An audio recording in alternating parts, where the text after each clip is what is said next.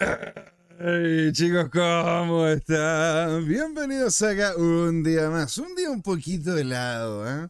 Un día un poquito helado aquí a Crypto Time, porque es hora, señores y señores, de hablar de criptos. Y la verdad que se nos viene un excelente, excelente programa. Muchas gracias a todos los que en este momento nos están viendo, ¿verdad? De todos lados del mundo. Le agradecemos, ¿no es cierto?, a la comunidad, a algunos amigos, ¿no es cierto?, que nos están viendo desde España, otros que nos están viendo desde Argentina, Perú, Bolivia, México, Estados Unidos e incluso varios amigos, ¿no es cierto?, nos están viendo desde diferentes fronteras. Por eso mismo, darle las gracias a todos nuestros nuevos señoras y señores, ¿verdad? Muchas gracias también a Juan, Luis Hidalgo que comentó ahí, crack, muchas gracias señor, crack usted, muchas gracias. También está con nosotros Gonzalo Arbulo, está Daniel Vargas con nosotros, don Salomón Cárdenas, Juan Pablo Bongazo, don Roland Pérez y muchos otros más, ¿verdad? Don Rodrigo Moreno, que también, ¿no es cierto?, está en nuestra comunidad de YouTube, en Twitch. Le agradecemos mucho a don Chris, 1611, Pablo de 88, Arquemis, Quinte W, Charlie B, 121, Gion, 120. 1221 y muchos otros más, ¿verdad? En lo que es la comunidad de Twitch, señoras y señores. Muchas gracias por estar ahí. Y en la primera patita vamos a estar de lleno hablando de lo que ocurre en el mercado. ¿Qué es lo que pasa con BTC? Está teniendo una forma bastante peculiar, la cual vamos a ir delucidando, vamos a ir masticando. ¿Qué ocurre con este hombro, cabeza, hombro? Y que dentro de ese hombro, cabeza, hombro hay otro hombro, cabeza, hombro. es un hombro, cabeza, hombro Inception. Vamos a ver qué es lo que significa esto, qué es lo que ocurre, ¿verdad? Con, con estos niveles de precio, porque se denota fuertemente en el diario, ¿verdad? Y se desgrana en el de 45 minutos y 4 horas, que es lo que por lo general revisamos acá en Crypto Time, ¿sí? Y en la segunda patita, ¿verdad? Bueno, también en la primera vamos a hablar sobre el tema de Ether, ¿verdad? Que es un tema importante con los problemas de la red que se está teniendo, los arreglos que está viviendo en este momento Ether y cómo es que en definitiva ha habido un cambio en la mentalidad, ¿verdad? De la gente que involucra el Ether. Bueno, primero vamos a darle la bienvenida, ¿verdad? A nuestro invitado, ¿verdad? Mientras estamos, ¿no es cierto?, comentando lo que vamos a hacer aquí en la primera patita, ¿verdad? Haciendo aquí una pequeña introducción, una introducción ¿Ya? Entonces, señores, eso va a ser la primera patita, ¿verdad? Y vamos a tener, ¿no es cierto?, con nosotros al grande, ¿no es cierto?, a don Alonso Moyano comentando sobre el tema del mercado. Después, en la segunda patita, vamos a estar hablando, ¿no es cierto?, sobre los commodities. Algo que ustedes nos han hablado en más de alguna ocasión que tienen interés de saber. ¿Qué es lo que ocurre con los commodities? ¿Es mejor un commodity? ¿Es mejor si voy a comprar un oro, un, pedacito de oro, una onza de oro, o me voy a comprar un Bitcoin? ¿Cómo es que yo tengo que comprarlo? ¿Hay alguna una forma diferente de hacer la compra de un activo como este o no? ¿verdad? Eso es lo que vamos a conversar en detalle y, y también ver, ¿no es cierto?, cuáles han sido los rendimientos. Bitcoin ha superado al oro, ha superado a la plata. ¿Es mejor el oro en este momento que el Bitcoin, la, que la plata? Todo eso y mucho más, señoras y señores, en este programón que le tenemos, ¿verdad?, dedicado de lleno a lo que son dinámicas de commodities, ¿verdad? Dinámicas de Bitcoin y también, ¿verdad? Como, como siempre, hablar del mercado con los días lunes con don Alonso Moyano. Ustedes no se pueden ir. Muchas gracias por estar con nosotros. Deje su comentario, dele me gusta, ¿verdad? Y también la campanita. Comenta aquí si es que está en vivo. Queremos saber qué es lo que opinan ustedes. Ustedes son lo más importante, la comunidad de CryptoTime. Todas sus preguntas, todas sus apreciaciones, se las, las comentaremos acá y felices de que ustedes sean parte, ¿vale? No se pueden ir, nos vamos al a la pequeña intro y venimos con todo. ¿ah? Esto, señores, es Crypto Time, porque es hora de hablar de criptos.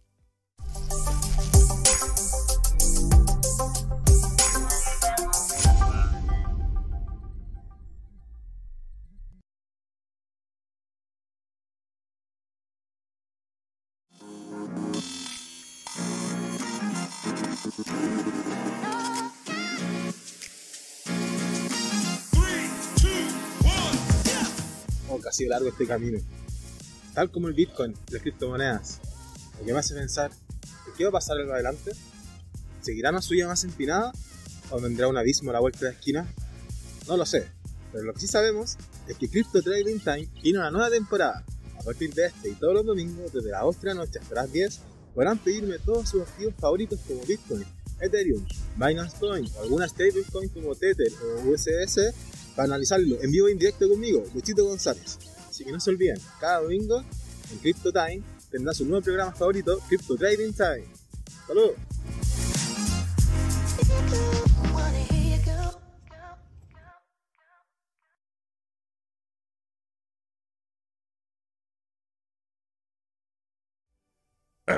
Hey chicos, ¿cómo están? Bienvenidos acá un día más a Crypto Time, porque es hora de hablar de criptos. Y miren con quién estoy acá, que me cambió, ¿no es cierto?, el setup de cámara. El fucking Google siempre lo hace, ¿ah? siempre me cambia las cámaras este, este, ¿cómo se llama? Tipo, ¿verdad? Y aquí vemos en vivo y en directo, ¿verdad? A Don Alonso Moyano, ¿verdad? Amigo de la casa, parte de lo que es aquí Crypto Time los días lunes comentando sobre el mercado en la primera parte, en la segunda de lleno hablando de temas de commodities, ¿verdad? En nuestra sección de finanzas fácil y la, ¿no es cierto? Hermosa, hermosa persona que vieron ustedes detrás de Don Alonso, ¿verdad? Es Leslie y le mandamos un gran saludo, ¿verdad? A usted y a su hermosa beba. ¿Cómo está Don Alonso, señor? Muy bien, José Miguel. ¿Y tú cómo estás? Fantástico, fantástico. De hecho, estoy. Salud, señor. Estoy realmente. Estoy un poco. Estoy un poco ¿cómo poderlo decir? Anonadado con la situación, sobre todo del precio, ¿no es cierto?, que estamos viendo. Ah, bueno, está con nosotros, señor don Alejandro Máximo, que dice un saludo desde Concepción. Muy pronto, Tropicón se tendrá su primera compra-venta de BTC. Mira qué bonito. That's good, man. That's good, man. Así que, don, don Alejandro, un abrazo descentralizado digital para usted. Genial tenerlo aquí y que sea parte de la comunidad, don Alonso. Yo quería comentarle sobre lo que estoy viendo acá por estos niveles de precio, ¿verdad? A ver si es que lo podemos mostrar de buena manera. Porque en sí, yo lo que estoy viendo y una de las cosas que me ocurre, ¿verdad, don Alonso? Ahí sí, ahí sí que nos vemos de mejor manera que el otro no nos veíamos, nada. Bueno, eh, ¿qué es lo que estoy viendo yo acá, señor? Y lo voy a ampliar, es una dinámica bien, bien particular. Y después, de hecho, la quiero contrastar con algunas noticias para obtener, ¿no es cierto?, cuál es su punto de vista referente a, referente a esto. Entonces, señor, mire, esto es lo que a mí me está pasando. Esto yo estoy viendo, ¿verdad? El Bitcoin. ¿Se alcanza a ver, verdad, bien el gráfico? Sí, sí. Sí. Estoy viendo en este momento Bitcoin y quiero que también ustedes en casa, ¿verdad? Si nos están viendo, nos ayuden en relación a esto, porque yo estoy viendo, señor, dos hombro, cabeza, hombro, en una estructura de hombro, cabeza, hombro, ¿verdad? Que posiblemente terminemos llegando de vuelta a estos niveles de precio entre los 25 mil. 24 mil. Claro, entre los 20, alrededor de los, ponte tú, 25 mil y los 19 mil, casi los 20 mil de nuevo. Si, si, tú te vayas al techo, que hubo un, un techo en la semanal, claramente podríamos estar llegando a los 24 mil 259.75 pesos. ¿Y eso, y eso cómo se llama? ¿En qué, en qué rango de tiempo diría, diría usted, señor? Semanal, como me gusta trabajar.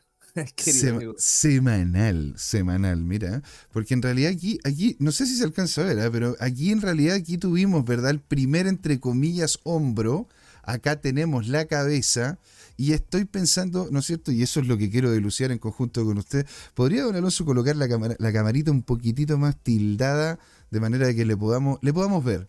A ver, ahí, ahí, lo vemos perfecto. Ahí lo, vemos, ahí lo vemos perfecto. Entonces, entonces, en sí es este hombro, ¿no es cierto? Este hombro cabeza-hombro invertido está dentro del hombro. Este hombro cabeza-hombro tradicional está dentro de la cabeza. Y ahora se podría generar, ¿verdad? Esta estructura que sería el segundo hombro. Ahora, lo que a mí me llama la atención, don Alonso, es que si uno ve, ¿verdad? El tema de volúmenes, este rebote sería la pregunta si es que termina o no siendo el rebote del gato muerto, señor. O sea, estaríamos viendo, ¿verdad? Un rebote que estaría llegando cerca de los 27, incluso rozando la media de precio, que era lo que habíamos comentado anteriormente, de los 28 mil dólares, para volver a bajar, ¿no es cierto? Y generando, generando de hecho, aquí hice, hice la, misma, la misma estructura que está a este lado. Esta, esta, misma estructura de subida la coloqué como estructura de bajada, solamente para tener una referencia y hasta ahora, ¿verdad? La ha ido, la ha ido completando. Ahora tendría que devolverse a los 28.177, 28.000 y algo, una cosa así, digámoslo, para volver a retornar a una estructura bajista y entrar a este segundo cuadrado, a este hombro, ¿verdad? Que se estaría generando entre, el, entre los 25.400 y los 20.000 dólares, don Alonso. O sea, yo la verdad que estoy aquí impactado porque es como ver un hombro cabeza a hombro, dentro de un hombro cabeza a hombro, y por lo general cuando uno tiene esta estructura, y eso es lo que me da miedo, y eso, o sea, más que miedo, es lo que, es lo que deberíamos tener cuidado porque podríamos, en definitiva, si es que entramos a este hombro cabeza hombro, es que tendríamos, ¿verdad? Después de un rebote posible hacia acá, una vuelta a los niveles inferiores, de, a los niveles inferiores de precio. Es decir, una vuelta a los 15 mil dólares, ¿verdad? Antes de entrar en la dinámica del halving. ¿Usted, señor, estaría viendo una estructura de ese, de ese estilo o, algo diferente en el medio plazo? Mira, dentro de lo que estoy comentando del hombro, cabeza, hombro, eh, claramente, claramente eh, sí podemos ver una baja considerable. Em, tenemos que retroceder. Mira, aquí tenemos que ver dos factores. El primer factor que es el chartismo, ¿cierto? Tenemos un chartismo claramente que esto se puede ver indicado en el mundo de Forex, etcétera, etcétera, etcétera, que ahora se está aplicando también en el mundo del Bitcoin.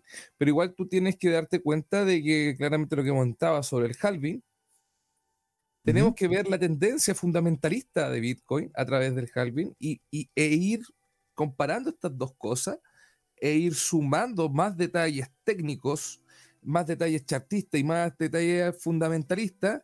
Y claramente, como venimos avisando, eh, ya el orden blocks marca a la baja, eh, un hombro cabeza a hombro maneja la baja. Eh, siempre ha pasado que antes del halving Bitcoin baja y después sube. Sí, sí, yo creo que sí podríamos estar esperando un rango de los 25 mil dólares, claramente. Un rango de los 25 mil dólares. Ajá. Todo, está, todo como te decía, el, fundamentalista, el chartista y el institucional está marcando eso. O sea, 25 mil dólares, claro. Es que, eh, mira, de hecho, ¿cómo se llama? Esto es lo que sería, en relación a la baja, ¿verdad? Tengo yo esta línea, y, y hecho se lo recomiendo mucho, ¿verdad? A, los que estén ingresando, ¿verdad? Al tema del, del chartismo, ¿verdad? Y bueno, ahí usted me puede apoyar en eso, Alonso. En el, tema del chatismo, el poder modelar gráfico es que empiecen a utilizar formas y figuras que tengan el ancho, que tengan la longitud, que tengan la periodicidad, ¿no es cierto? Que, que están buscando en diferentes opciones. Y de hecho, acá, ¿verdad? Posiblemente estaríamos viviendo entonces una, si, si sigue la estructura que dice Don Alonso, estaríamos llegando acá, ¿verdad? A los 25 mil ¿verdad? Es decir, toparía arriba y, llegaría hasta aquí, hasta los 28.000, lo ves llegando, ¿no es cierto?, a los 27.000 o estaría, estaría en, otra, en otra posición. ¿En dónde haría el rebote, ¿verdad?, de esta subida. ¿O tú crees que ya, ya literalmente la subida no va? Mira, viendo el, el RCI. A buen punto. ¿Ya? Viendo el RCI. Claro, acá abajo. Viendo el SMIO yo pienso que seguimos en una tendencia bajista. La semanal marca bajista, mm. pero la diaria, la que me está como gustando, que esta podría ser la trampa de gato muerto donde tú dices, si tú te vas al, al, al, SMIIO, aquí estamos. en la diaria, mira, me está indicando un cruce. Cada vez que hay cruce, significa que hay alza. Ok. Y aquí, bueno, aquí, ¿cómo se llama? Estaríamos perdiendo, ¿verdad? Lo que sería la el volumen bajista. El volumen de fuerza de venta para aumentar el, aumento de volumen de compra. La fuerza de compra. Ahora, eso yo creo que también tiene mucho que ver, don Alonso, con, algunas noticias que han ido saliendo, ¿ah? Cosas, cosas que, cosas que en sí han, han estado bien interesantes en el, en el tema, en el tema sobre todo en, en- en la insolvencia bancaria. El cómo Bitcoin, incluso teniendo muchas veces una estructura, una, un chartismo que da claramente una, una baja en niveles de precio, aún así, este tiende a subir cuando empiezan a salir, sobre todo, noticias negativas, ¿verdad? De el- del mundo bancario. A ver, voy a colocarle silencio al celular, si no, la típica, siempre llaman por teléfono cuando uno está en el programa. Madre, te mando un gran saludo, te quiero mucho. Entonces, el, el- lo que pasaría, ¿no es cierto?, con esto es que yo, yo quería mostrarle acá a usted, don Alonso, esto de acá. Mira, compartir esta pantalla. Y mira, me calza perfecto para el tamaño que tenemos ahí. Entonces dice acá, voy a traducirlo para que podamos verlo, podamos, podamos leerlo todos. ¿No es cierto? Traducir esta página. Y dice, la crisis bancaria despierta a los, a los inversores, inversores al verdadero valor del Bitcoin en una estrategia de inversiones. Entonces, acá lo que yo lo tenía marcadito, aquí está, perfecto. Decía, la estimada analista de, la, estimada analista de inversiones y renta variable de estrategia Lynn Aiden compartió recientemente las ideas de MicroStrategy World 2023. Porque usted sabe, ¿no es cierto?, de que MicroStrategy tiene un, un evento propio, pues señor. Claramente. Sí, y, se- y- en este, y en este, ¿cómo se llama? Hubo, hubo una gran presentación. De hecho, está en internet. Si ustedes lo quieren ver, no en la página de MicroStrategy, en otras, pero usted lo puede ver igual, ¿verdad? Está en YouTube. Así, lo, lo dejo ahí. Para que usted lo pueda buscar. No, no, no, no voy a dar link ni nada por el estilo. El 3 de mayo del 2023, Ahora de ¿verdad? Wikileaks estaría contento. El tema, Alden subió al escenario, ¿no es cierto?, en la sesión de pan- del panel de Wall Street Bitcoin, ¿no es cierto?, en el Sigma del Hilton, en el Yara Yara, y explicó enfatizando la falta general de transparencia respecto a los activos que invierten en los bancos, ¿no es cierto?, que a menudo los colocan en público y destacó las características únicas de Bitcoin por su naturaleza de autocustodia, de activos no diluibles y, ausencia de responsabilidad, con cualidades que están atrayendo cada vez mayor cantidad de inversores. También se habló, ¿verdad?, eh, de Ethereum y iniciarían diálogos sobre todo con grandes inversores, ¿verdad?, de Wall Street para lograr canalizar inversiones de grandes instituciones, incluso tradicionales y fondos de pensiones, para justamente este tipo de activos, señor. Y no solo eso, sino usted, usted sabe que eh, posiblemente en Europa, y yo digo posiblemente como algo que todavía no es, pero ya están todos avanzando para que en Europa sea el primer país, señor. El primer país, señor, en poder tener Bitcoin como legal tender. Podríamos tener nosotros un salvador en Europa. ¿Y usted sabe cuál es? ¿Escocia? ¿Gran Bretaña? No sé. Tire nomás, tire nomás. A ver, ¿cuál, cuál cree usted que es? Alemania, por la ley que sacó de los fondos de inversiones también podríamos ser. Podría ser, ¿no es cierto? ¿Sabe cuál, cuál termina siendo, señor? Espera que voy a, ¿Cuál? voy a mostrar mejor el No gráfico. creo, que España, no creo que España, porque España con su impuesto, estuve viendo hoy día un video impuesto por, eh, ¿cómo se llama? En la comisión ahora le ponen impuestos. O sea, le van a... No, no, y de hecho tení- tú tienes impuestos sobre impuestos. O sea, Claro. tienes, cosas que ya están con, impu- con impuestos y después le colocan más impuestos. De hecho, nosotros acá tenemos una comunidad, ¿verdad? Drogfly, a Li- Tonsilolito y a una serie de otros, ¿cachai? Amigos también, también, ¿cómo se llama? Am- Pablo Anonymity parece también que es español. Hay varios que son españoles y me comentan sobre el desastre que es justamente el problema impositivo allá en España. Entonces, señor, ¿pero usted sabe cuál es? Porque la verdad que es un, igual un poquito complejo, ¿ah? Porque es un país chiquitito, es un país bonito, es como, es como un, un pucón de, de- de- ¿Lituania? ¿Ah? ¿Lituania? ¿Lituania? Liechtenstein. Liechtenstein. Toma. Where is this the country, man? Está justamente, eh, es uno de esos pequeños países, al igual, al, al igual que, mm, que Ponte, ¿cómo se llama este país? Que es muy bonito, que, que de hecho tiene uno de los casinos más bonitos de Europa, donde se hace la, la Fórmula 1 también allí. Es, eh, Estambul. no, no, no, no, no, Mónaco. Mónaco, eh, eh, Mon- eh, Liechtenstein queda relativamente cerca de Mónaco, ¿verdad? Y Liechtenstein no solamente, señor, va a poder abrir las puertas para inversiones en, en Bitcoin, no criptos en general.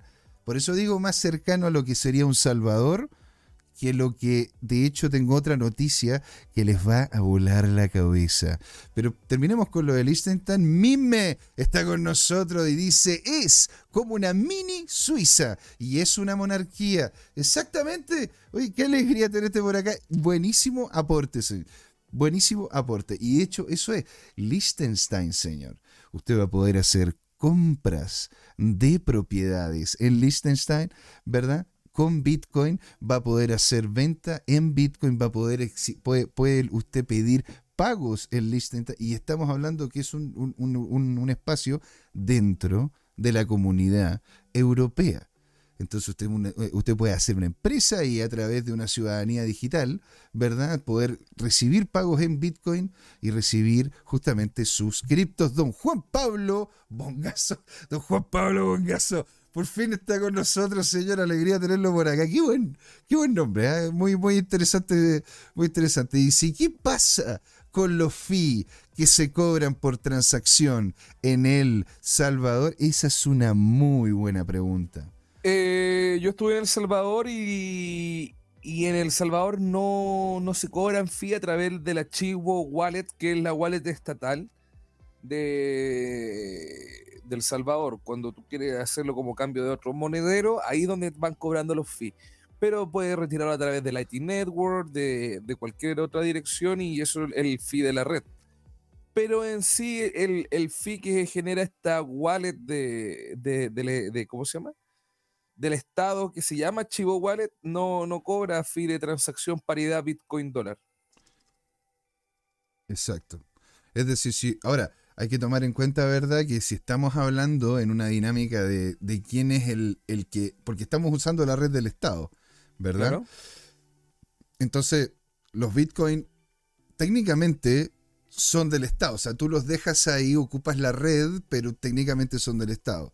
¿Te das cuenta? Eso es lo que a mí me gustó de Liechtenstein hasta cierto punto, que es lo que le estaba comentando, don Alonso. Porque Pero Liechtenstein. aquí, aquí vuelvo, aquí vuelvo a lo, a lo mismo, vuelvo a lo mismo. Lo- ¿Los Bitcoin del Salvador son del Estado o desde una persona? Lo mismo va a pasar porque ¿qué, qué es lo que pasa? Un ejemplo, eh, independientemente existe esta cuestión de las 12 palabras. ¿Quién maneja las 12 palabras? Igual va a haber existir una persona que, eh, una persona que haya leído eso. Mm, ¿Cómo gener- eh, tener- Yo creo que igual debería existir un protocolo como de seguridad para defender al Estado, para que ningún, ha- hablemos así, un ciudadano presidente se, se adueñe de los bitcoins del, del Estado, que el Estado es la ciudadanía. O sea, el- esa es la nación. El- la, nación Claro. se- la nación sería como se llaman las personas dentro, dentro, dentro de un país. Y el Estado, ¿no es cierto?, es el que clama por el país y tiene, ¿no es cierto?, la facultad de tener el, el dominio de la fuerza. Y, y- ese Estado se expresa a través de un gobierno. Va a ser interesante cómo se va a plantear el resguardo de Bitcoin a través de los estados. Me gustaría después indagar al respecto de cómo va a ser el protocolo de seguridad interno de ellos. Porque eh, un ejemplo, el de el del Salvador llega al Estado, pero el Estado prácticamente es como, como es su Estado prácticamente es Nayib Bukele. Es que esa, es la cuestión. Eh, lo bueno, ponte tú, de Liechtenstein, es que a diferencia de lo que es El Salvador, ya tiene un sistema bancario. O sea, Liechtenstein de per se ya es, como un país tipo Mónaco, o sea, un, de un país pequeño, altamente eficiente, que de hecho tiene estructuras bancarias bien potentes dentro de él. Entonces, que abran esto, y, no, y, esto es la siguiente, la siguiente pata de la noticia, pues señor. Porque no solamente es que es que Liechtenstein esté interesado en poder abrirse a que entre personas con Bitcoin, que compren en Bitcoin o que tengan, ¿no es cierto?, su- sus, Bitcoin en ese país, sino que parte de lo que son los fondos del país, que estamos hablando de cerca de 3 a 4 billones de dólares, van a poder, van a posiblemente ser destinados a lo que son compras de activos como Bitcoin. Se van a decir, porque dijeron compras de activos descentralizados.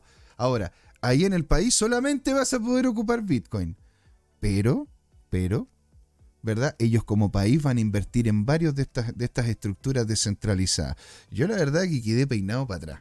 Yo quedé peinado para atrás. Porque imagínate, donde poder ver de que un país como Liechtenstein, que es serio, que tiene muchas lucas, que es un país, ¿no es cierto?, ordenado, financieramente estructurado, que em, permita, ¿no es cierto?, que sea en definitiva, don Alonso, no sé si usted me va a permitir, ¿no es cierto?, hacer esta relación, pero lo que podría ser el Hong Kong de China. Ya. Porque al final, ¿no es cierto? Porque cambiaron también la legislación. O sea, más que la legislación, le hicieron permiso a Hong Kong el tener apertura a cuentas que involucren criptoactivos. ¿Te das cuenta? Entonces, y a través de Hong Kong, al ser parte de China, se permite el ingreso de ese capital a lo que es China, ¿verdad? Es decir, tú puedes cambiar las cripto en Hong Kong e ingresar yuanes. Tú puedes tirar yuanes a Hong Kong y tener Bitcoin para poder mover hacia otros lados. Entonces, e, esto, esto yo creo que va a cambiar completamente el landscape. Aparte, señor, no sé si usted tuvo la oportunidad, y los invito a todos los que nos están viendo ahora, ¿verdad? Que fue una excelente conversa, muy interesante con Don L, ¿verdad? Que es, ¿cómo se llama? León Lanis, que, mm, mm, ¿cómo se llama? Que nos explicó en detalle, ¿verdad? El día viernes... Eh, el día, no, perdón, el día miércoles pasado, nos explicó en detalle sobre lo que es la ley MICA, señor. Yo la verdad que quedé para adentro porque hay muchas cosas las cuales cambiaron completamente de lo que yo pensaba con esa ley. Yo me leí el, el borrador y en el borrador salían, don Alonso, atrocidades no, yo creo que van, a pasar varias cosas aquí donde, donde vuelvo a decir lo mismo, esto es parte de la agenda y vamos a empezar un mundo corporativista completamente y el que quedó, quedó y los que vienen en la próxima generación no van a poder tener derecho a ser multimillonarios. Eso es lo que están haciendo. Por eso usted tiene que aplicar justamente con actividades y con activos descentralizados, porque la verdad que es una... Ahora, esto, ¿no es cierto? Como todo lo que decimos acá, lo que dice don Alonso, lo que digo yo y todos los invitados, toda la gente, esto no es ningún caso una asesoría financiera, esto es simplemente una opinión informada. Si ustedes gustan, ¿verdad? Hacer la, hacer la investigación que ustedes, que ustedes eh, estimen conveniente y nosotros podemos ayudar con gusto, ¿verdad? Eso es lo que hacemos nosotros acá. Entonces, don Alonso, usted está viendo, ¿verdad? Que incluso sabiendo todo esto, el Bitcoin podría tener, ¿no es cierto?, un reversal un reversal llegando hasta cerca de los 28, incluso si es que no supera con cuerpo los 27.500, ¿verdad? Que es como un, número, un número bien importante, sobre todo para Bitcoin, ¿no es cierto? Lo, estaríamos viendo cerca de los 26.000 e incluso yo en, el peor de los casos lo podría estar viendo dentro de los 24.000, que sería, ¿no es cierto? La primera, sería como una zona bastante interesante, como un primer rebote, ¿verdad? Para ingresar en lo que sería el siguiente ¿Usted cree, señor, de que con estas noticias, sabiendo de que se viene, porque usted lo ha comentado, se vienen más institucionales a la, a la palestra, se vienen más personas interesadas en hacer compra de esto. Incluso he estado viendo de que grupos que se siguen, ¿verdad? Grupos de, de, Telegram, grupos de WhatsApp y grupos de Discord, de gente de alto patrimonio, ¿verdad? Están empezando a ver con muy buenos ojos e interesándose en el Bitcoin. ¿Usted, señor, lo ve esto, esta, esta, este rebote, lo ve como el, como el rebote del gato muerto para bajar o lo ve en definitiva como, como que se nos viene el alza a, mediano plazo? Espero pensar en una alza, pero el orden blocks me indica que aún no estamos en tendencia alcista. Lamentablemente, el estocástico también me marca que no estamos en una tendencia alcista seguimos, seguimos en un, en un, ¿cómo se llama? En una tendencia bajista, lamentablemente. Entonces, eh, si nos ponemos a analizar bien el mercado, el dólar eh, está perdiendo confianza en Estados Unidos sin liquidez. Eh, esto es lo que está pasando en Europa. Tiene de pelos de punta todo el mundo. claramente todo está marcando hacia abajo. Igual tenemos que entender que, que, ahora van a empezar las encuestas presidenciales y a través de las encuestas presidenciales igual como se maneja el mercado. Mm.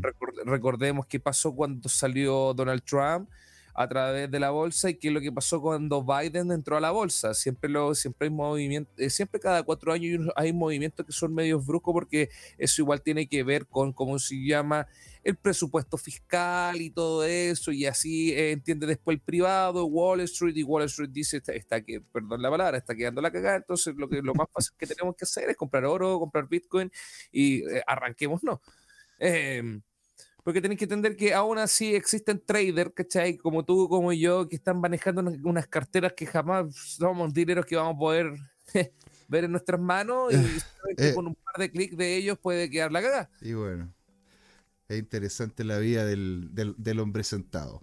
Claro, es interesante la vida del hombre sentado porque tenéis que pensar que el megalodón está ahí escondido diciendo, perfecto, ahora tengo que vender los bitcoins. ¿Por qué? Porque va a quedar un desastre y después recompro. Recordemos cuál es la mejor estrategia de Warren Buffett. Recordemos cómo él se ha hecho millonario. siempre hay que comprar barato, tener liquidez en dólares y comprar lo más barato posible. Entonces, imagínate, yo, lo vuelvo a decir, si el orden blocks me está marcando que hay una baja, como claramente me está indicando el, estocástico semanal, eh, un hombro cabeza a hombro, eh, recordemos que no siempre el chartismo, recordemos eso, que no siempre el chartismo, eh, estas reglas, estos triángulos ascendente, descendente, o esto, estas, estas resistencias, no siempre eh, a ver, en instrumentos como Bitcoin se pueden prestar aún para manipulación. En instrumentos financieros, en Forex, no se puede manipular tanto lo que eh, el chartismo, pero en Bitcoin yo creo y pienso que aún es manipulable. Bueno, son 4 millones de Bitcoin nomás que están en los diferentes exchanges. La gran y de hecho, no solamente eso, señor, sino que ahora tenemos, ¿verdad?, un nuevo récord. Mire lo que le voy a mostrar. ¿No es cierto? A ver, voy a ver si tengo a ver si lo tengo en otro lado para que se vea mejor. Este, no, lo voy a colocar. Lo voy a colocar acá mientras lo, mientras lo conversamos. Donde, señor, en este momento, le comento, tenemos, ¿verdad?, el récord de tener ya un millón de billeteras con un con un Bitcoin por lo menos dentro de ella, señor. ¿Qué dice usted referente a eso? ¿Esto terminaría afectando de alguna manera? no, no se trata de afectar, pero tenéis que entender que allí yo creo que la mayoría están en wallet descentralizada esa cantidad de Bitcoin. Claro. Tenemos que ver igual lo que marca Glassnode a través de sus indicadores, pero no está en los exchange. No, pues si de hecho, ¿cómo se llama? En los exchange hay menos de hay menos de 11 millones. O sea, perdón, hay menos de, de 4 millones por eso te digo, hoy en día el, exchange es el que mueve el precio del mercado. Ajá. No es el, el OTC, no, no, es el exchange. Entonces, si marcamos eso. ¿Y el OTC se vería afectado? ¿Se vería afectado si es que entrase, ¿no es cierto?, un actor importante como Mastercard? es que ellos indirectamente ya están metidos. Y, eh, eh, ellos saben que esto es parte de, la agenda. De hecho, señor, mire lo que se viene. Mastercard lanza su cripto credencial. Mastercard Cripto Credencial es un conjunto de estándares que ayudará a verificar las interacciones entre consumidores y empresas que utilizan la red de blockchain. Mastercard anunció, ¿verdad?, la introducción de Mastercard Crypto, ¿no es cierto?, lo que había comentado anteriormente, que proporciona, ¿no es cierto?, una base para gobiernos, cripto jugadores y también otra, otras, ¿cómo se llama?, instituciones financieras la capacidad de poder interactuar con entornos tipo web 3, señor. O sea, esto, esto al, final también debería afectar de, una u otra manera, ¿verdad? Al mediano plazo. Más que afectar, va a ayudar a la evangelización de Bitcoin. Ya que por culpa de los traders, el Bitcoin ha sido mal visto. Y esta culpa es de los traders. No si hacemos da culpa sido horrible la profetización de Bitcoin y al menos Mastercard va a poder profetizar eso de las transacciones, la rapidez y etcétera, apoyando eh, un poco lo que es la filosofía de Satoshi. Pero si ponemos a hacer un, mea culpa, el 98% de las personas que hoy en día están en el mundo de Bitcoin es porque un amigo le dijo que ganó mucho dinero. O sea, muchas de las personas que terminan vinculándose con esto tienen mucho, tienen más interés en saber, ¿no es cierto?, hacia dónde irían los valores que de repente la tecnología. Por eso también nosotros hemos comentado sobre temas de tecnología. Hemos tenido aquí a personas como, como, como Patricio López comentando sobre la red de Ethereum. Hemos tenido también acá al presidente, al, ¿cómo se llama? Miguel hablando de Bitcoin. O sea, hemos tenido, este, hemos tenido a todo el espectro, ¿verdad?, de personas. Y, y eso es lo que, a mí lo que más me llama la atención, ¿verdad?, es la vinculación de Mastercard con esto, es el potencial que tienen algunas cripto en relación a esta vinculación. Entre ellas claramente BTC y también las que vemos acá, que serían Aptos Lab, Avalabs, Polygon y la Sol y Solana Foundation. Es decir, estamos hablando, ¿verdad? Aptos es uno de los proyectos que estuvimos hablando en el Blue Chip Friday que tenemos, ¿no es cierto?, con don Patricio Ibarra los días viernes, ¿verdad?, en la segunda patita, en donde nos comentó de qué se trataba Aptos, cómo es una plataforma que permite la interacción con las dinámicas DeFi muy interesante. Avalabs de Avalanche, eh, ¿no es cierto? Polygon y Solana Foundation. Hablando de otras cripto que no necesariamente sea Bitcoin, ¿verdad, don Alonso? Para, ¿no es cierto? Para ya ir cerrando la primera patita le tengo una noticia muy interesante de Ethereum para ver si nosotros podemos, podemos compartir. Ah. ¿Qué pasó? ¿Qué le duele, don, don Como que escucho Ethereum y me asusta. ¿Pero que le gusta? ¿Le asusta pero le gusta? O, no, no, yo, yo, no soy un partícipe de, de Ethereum, la verdad. Prefiero ir al casino. Bueno, señor, si es que usted lo piensa de esa manera, bueno, aquí está dando réditos muy interesantes esta dinámica. Porque, a ver, vamos, voy a achicarle un pelín para que podamos verla en completitud. A ver, vamos aquí a agrandarle un poquito. Excelente. Entonces dice, señor, la actualización de Ethereum, ¿verdad? Que permitió no solamente el, el que uno, uno, porque primero vino, ¿no es cierto?, Ethereum 2.0, en donde se permitió stackear. Y ahora vino la la, la modificación o el, la actualización que se llama Chapela, ¿verdad? Que es la, que es la junta entre, entre Shanghai y, y, Capela, que es como que eran dos actualizaciones que las, que las mezclaron en una, se permitió el sacar ese stacking. ¿Y qué es lo que ha ocurrido, verdad? Con esta dinámica.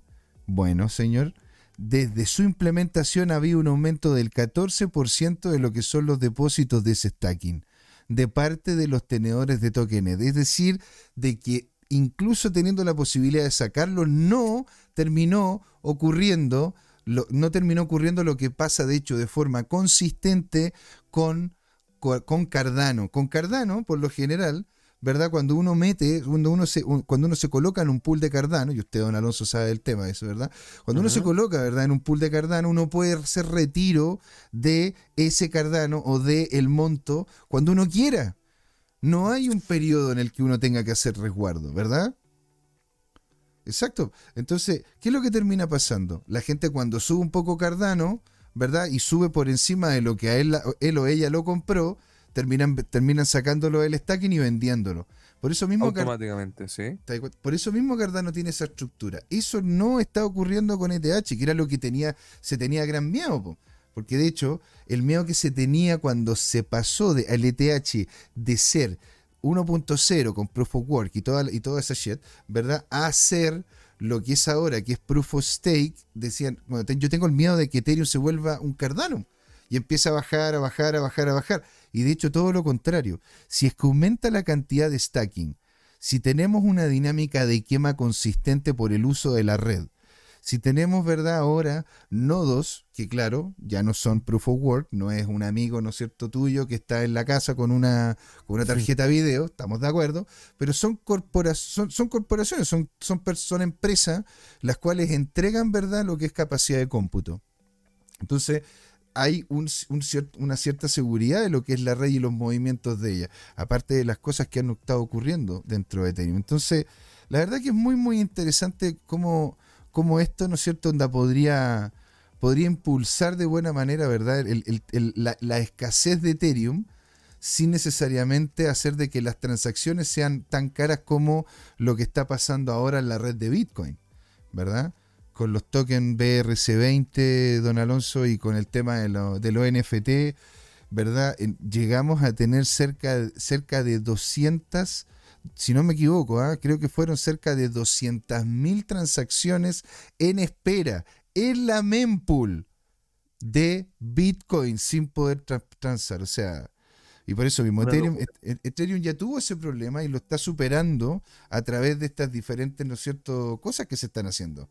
Entonces, eh, yo, yo la verdad que veo muy complejo el futuro de Bitcoin, excepto que empiecen a colocar, ¿no cierto?, como limpieza anti-spam o que obliguen a este tipo de proyectos tipo NFT que hagan su propia Layer 2 y les digan, oye, si tú querías colocar memes acá en la red de Bitcoin, no sé, ok, colócalo, pero colócalo, ¿no es cierto?, simplemente lo que es la ratificación de la transacción.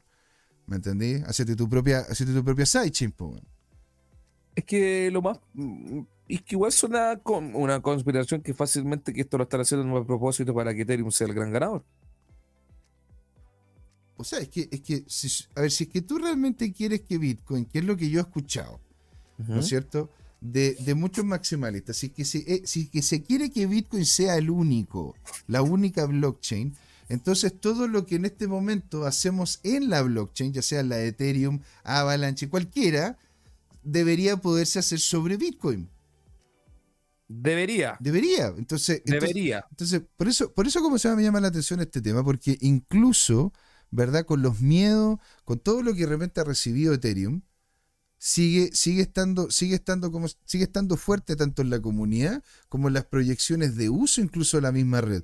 Porque con la red Mica, don Alonso, y esto, y esto de hecho me lo comentó Don L tras bambalina, ¿verdad? Pero se lo voy a comentar para que cuando usted esté presente aquí en el programa diga la premisa.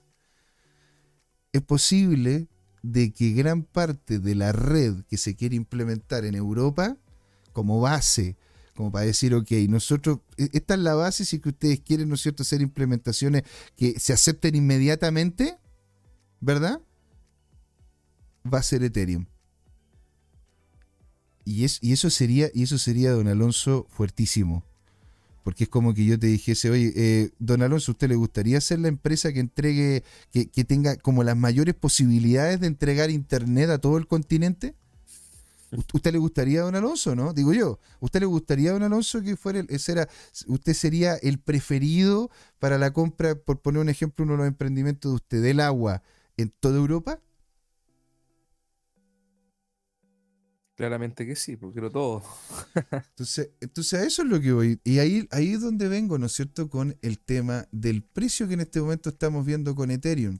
y Ethereum tuvo un revés tuvo un revés. Eso hay que, eso hay que decirlo, ¿verdad? Ahí lo voy a mostrar. Acá, excelente. Ethereum tuvo un revés, al igual como lo, como lo, tuvo, lo tuvo el Bitcoin. ¿verdad? Generando también una especie de hombro cabeza a hombro. Lo estoy viendo en contexto diario de precio. El, Bar Simpson para abajo. El Bar Simpson y para abajo. Y de hecho aquí habíamos hecho una evaluación, ¿verdad? Anteriormente y justamente terminó llegando a estos niveles de precio como mínimo y como máximo le teníamos puesto los 2100, los 2011 y terminó en los 2020 y algo. Fue como se llama una proyección, una proyección pulenta. Entonces, después de eso, señor, aquí lo que estamos viendo es que teniendo ahora, porque Ethereum en este momento tiene problemas en la red, ¿te sabía? Todos tienen problemas en estos momentos. Ethereum tiene un problema en la red porque una, un, porque creo que fueron dos nodos empezaron a tener dificultades de procesamiento de las transacciones. Y eso hizo de que varias transacciones empezaran a quedarse atrasadas. Una cosa parecía a lo que le, terminó ocurriendo a Bitcoin, ¿verdad? Con el tema de los NFT y los ordinal. Y ocurre que Ethereum, don Alonso, ¿sí? ahora sacó un nuevo parche, el cual no solamente por este problema encontrar una solución, sino que posiblemente tengamos un aumento de, eficiencia de la red de cerca de un 12.5%. Por eso mismo, señor, esta guatita que vemos acá. ¿Por qué? Porque hubo, problemas en los nodos ¿no es cierto? Íbamos súper bien, hubo problemas en los nodos, empezó a bajar. Se encontró una solución que se probó y no se pudo avanzar. Y ahora, ahora ¿cómo se llama? Que se encontró la solución, y no solo la solución, sino que una forma más eficiente de hacer uso de la red, un 12,5% más, un 12,5% mejor, tenemos un aumento del valor de Ethereum, señor. O sea, resiliencia, crecimiento y todo gracias a la comunidad. De hecho, la solución vino desde la comunidad. No vino desde la Fundación Ethereum, donde le pagan a los tipos porque arreglen la situación. Así que se lo comento acá, pues, don Alonso. ¿Usted qué opina referente a eso y qué es lo que cree usted de Ethereum? Es que ah, hay una teoría que creo que también la vio León o fue la, comunidad de, Bitcoin Chile, que si pasa lo que tiene que pasar y ocupan la red de Ethereum, Ethereum podría mover los 10 mil, 20 mil dólares. Fácil.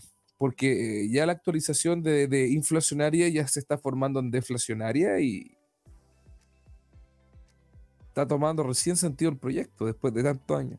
Eh, o sea, yo cuando empecé, yo cuando pude sacar mi Ethereum, yo dije, ¿lo hago o no lo hago? Y lo pensé. Y estuve conversando con algunos amigos en algunos foros y toda la cuestión. Y de hecho dije, no, ¿sabéis que los voy a terminar dejando ahí? Y vi que, que gran parte de la comunidad empezó a hacer lo mismo. Entonces, eso, eso es lo interesante de este proyecto, ¿eh? porque muchos de repente lo dan por muerto por el hecho de que se volvió más corporate, por el hecho de que no es descentralizado. Y lo que ocurre es que muchas veces, ¿no es cierto? Bueno, yo invertía, ¿verdad?, en empresas, en acciones, en bonos, que eran bastante centralizados mucho antes. Ahora, la descentralización encuentro que es necesaria, ¿verdad?, para poder tener un mundo mejor. Por eso es lo que quiero, eso, eso lo quiero decir bien claro. Y en cierto sentido, que algo sea una buena inversión no significa necesariamente que sea la mejor de las soluciones. Por eso mismo hay que ver qué, qué otro tipo de, blockchain hay. ¿Usted le gusta el Bitcoin? Puede ser Bitcoin. Y por eso mismo yo no me considero, ¿verdad?, con el conocimiento de todo el mercado. Entonces, don Alonso, ¿usted tiene alguna otra, alguna otra moneda que quisiese revisar? No, hasta el momento no. Hasta el momento, hasta el momento no. No, ninguna otra moneda que revisar. Solamente estaría en estos momentos más enfocado en el, como te decía, en el, en el Bitcoin, en la LMBA. Estaría viendo muchas cosas del London Violent Market, Market Association.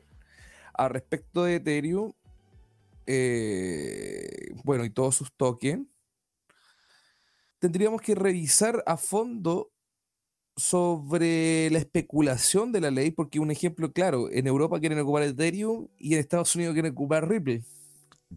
Claro, puede ser. O sea, si es que, si es que termina, si es que terminan avanzando de la mejor manera, ¿por qué podría ser mucho más sencillo en Europa? Por el marco regulatorio. A ver, un marco regulatorio que no es el mejor. O sea, estamos lejos de tener un marco regulatorio que sea, el- que sea el mejor, el que realmente nosotros quisiésemos, que ojalá fueran tres líneas, ¿verdad? Pero ahora, algo que algo muy similar a lo que nosotros queremos, ¿verdad? Que no está ocurriendo en Europa, está ocurriendo de hecho en Texas, señor. Porque de hecho en Texas se está empezando a colocar, ¿no es cierto?, un fundamento del Estado en donde van a colocar de que cualquier tipo de empresa, cualquier tipo de activo, si es que usted y yo estamos de acuerdo, puede ser utilizado para la compra y venta de cualquier otro activo. Y eso yo creo que podría llegar y cambiar el juego porque Texas se podría volver algo muy, muy fuerte. Y, de hecho, por eso mismo, ¿verdad? Viendo el, el push que está teniendo Texas, ¿qué es lo que están haciendo el resto de los inversores? Miren lo que pasa acá. Allí, el resto de los inversores quiere tirar el precio del BTC para abajo también, señor. Y lo quiere hacer antes de que salga esta legislación, porque al parecer mucho de la- muchas personas se van a terminar yendo, ¿verdad? A Texas a Texas a hacer compras y ventas, ¿no es cierto?, con un contexto completamente libre, en un, en un estado importante que tiene una, una- una infraestructura, una, una industria potente, tecnología. ¿Y sabe quién más está en Texas, don Alonso? Elon Musk. El tío Elon. Exacto. Entonces, bueno, nos podemos ir para allá. ¿Y qué dice? Los inversionistas institucionales venden Bitcoin por cuarta semana consecutiva, ¿verdad? El administrador de activos digitales de CoinShare dice que los inversores institucionales continúan teniendo un sentimiento bajista sobre el mercado, ya que las criptomonedas sufren grandes salidas por cuarta semana consecutiva. En el último informe semanal de flujo de fondos digitales, descubren que los inversores vendieron cerca de 54 millones de dólares en criptomonedas la semana pasada. ¿Qué es lo que dice usted con esto, don Alonso? Pero ahí dicen, continúan teniendo un sentimiento bajista sobre el mercado, coma. Nuevamente, estamos viendo un, mercado bajista. Volvamos a decir de nuevo lo de Wall Street. Mm, Bitcoin, mm. lamentablemente, está en manos de institucionales. Quien quiera decirme lo contrario, mm, lo veo difícil. ¿Tú crees que estos, estos, estas grandes carteras, estas grandes wallets vienen de los multimillonarios del corporate? Grandes jugadores de póker, pero ¿Qué le vamos a hacer, querido José Miguel? ¿Qué le vamos, qué le vamos a hacer? Entonces, don Alonso, antes de que vayamos, ¿verdad? A lo que es la segunda patita del programa, ¿verdad? En donde vamos a estar comentando sobre temas de commodity. ¿Usted nos podría dar una introducción a lo que vamos a tener, ¿no es cierto? O sea, un, un rápido, lo que hemos conversado en la primera parte y lo que tendremos en la segunda. Bueno, en las noticias que hemos hablado, claramente estamos viendo que todo apunta a que blockchain va a ser el gran ganador. Como lo fue el Internet, el Internet fue el gran ganador. El Internet sigue siendo, entre comillas, descentralizado, no sé si descentralizado, descensurado. Eh, vamos a ver si Bitcoin es un commodity porque, porque Bitcoin tiene algo muy parecido a lo que son los commodities que se pueden, se pueden fabricar en distintas partes del mundo. Pero ¿cuál es la diferencia de los commodities? Que los commodities están regulados. Bitcoin no está regulado en su precio. Ojo. Pero sí lo va a estar cuando ya estén los 21 millones de monedas en circulación. Y después te voy a explicar por qué José Miguel en la segunda batita y de por qué creo que Bitcoin va a terminar siendo un commodity en el final de los tiempos. Y cómo Bitcoin va a transformarse en un patrón. Porque hoy en día aún no es un patrón. La gente lo está entendiendo, pero aún no se transforma en un patrón. Ok. Solamente en ciertas partes sectorizadas. Pero sí podríamos llamarlo patrón, pero todo eso lo vamos a hablar en la segunda patita y de cómo en un momento Bitcoin va a ser un gran commodity para defenderse de las naciones. Y la gente, las naciones después van a decir, yo tengo petróleo, tengo trigo y tengo bitcoins como también funciona el oro, también de la misma forma de método de resguardo eh, bancario, porque está el resguardo institucional y está el resguardo bancario, José Miguel. El resguardo institucional y el resguardo bancario, ¿verdad? Vamos entonces a adentrarnos, a adentrarnos en lo que eso significa. ¿Qué es lo que va a pasar? ¿Es un buen commodity el Bitcoin? ¿Es un commodity? Todo eso y mucho más en la segunda patita de Crypto Time. Usted, señora, señor, caballero, señorita, no se puede ir después de esta pequeña, minúscula, microscópica. ¿no es cierto? Microscópica intermedio, volvemos de lleno, ¿verdad? Con don Alonso hablando de esto que a usted le va a importar. ¿Usted estará comprando oro? ¿Debería comprar Bitcoin? ¿Es mejor, es mejor en una de esas tener plata? ¿O, o me compro un papel que acredite un commodity? Es fácil, es difícil, cuánto debo invertir eso y mucho más. No se puede ir a esto, señores. Es Crypto Time. ¿Por qué, don Alonso? Porque es hora de hablar de commodities. También. Ahí También. Hola amigas y amigos, antes de irnos les queríamos recordar que esta comunidad CryptoTime la hacemos todos, así que siempre invitados a nuestros canales de difusión en Twitch, Twitter, YouTube, LinkedIn y Facebook. Búsquennos como CryptoTime con I latina, así, latinos como nosotros. Los esperamos para intercambiar información, hacer nuevos amigos y conexiones en este hermoso mundo del blockchain y las tecnologías descentralizadas. Los invitamos a suscribirse para recibir información sobre nuevos episodios y les mandamos un gran saludo de acá, Jorge Gatica y José Miguel. Nos vemos.